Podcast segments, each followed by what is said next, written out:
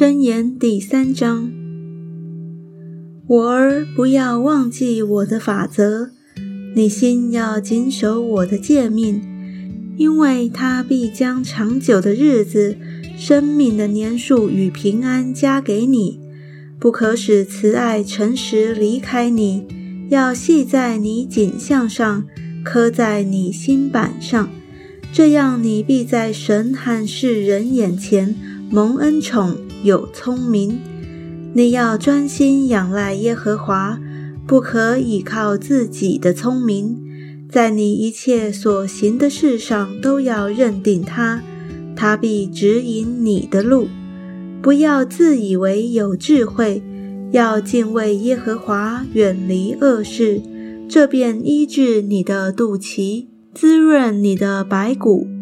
你要以财物和一切出熟的土产尊荣耶和华，这样你的仓房必充满有余，你的酒榨有新酒盈溢。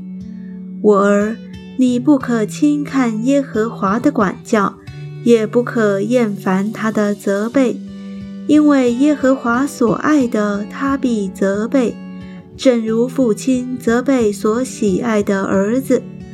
得智慧、得聪明的这人变为有福，因为得智慧胜过得银子，其利益强如金金，比珍珠宝贵。你一切所喜爱的都不足于比较。他右手有长寿，左手有富贵。他的道是安乐，他的路全是平安。他与持守他的做生命树。持定他的巨各有福。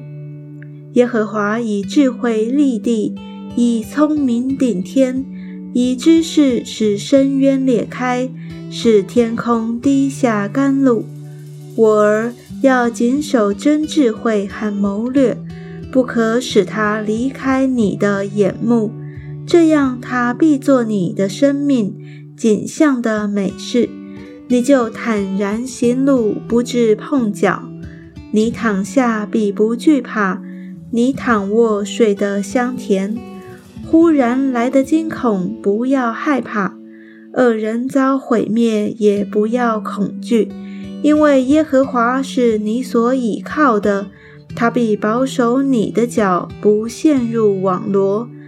你手若有行善的力量，不可推辞。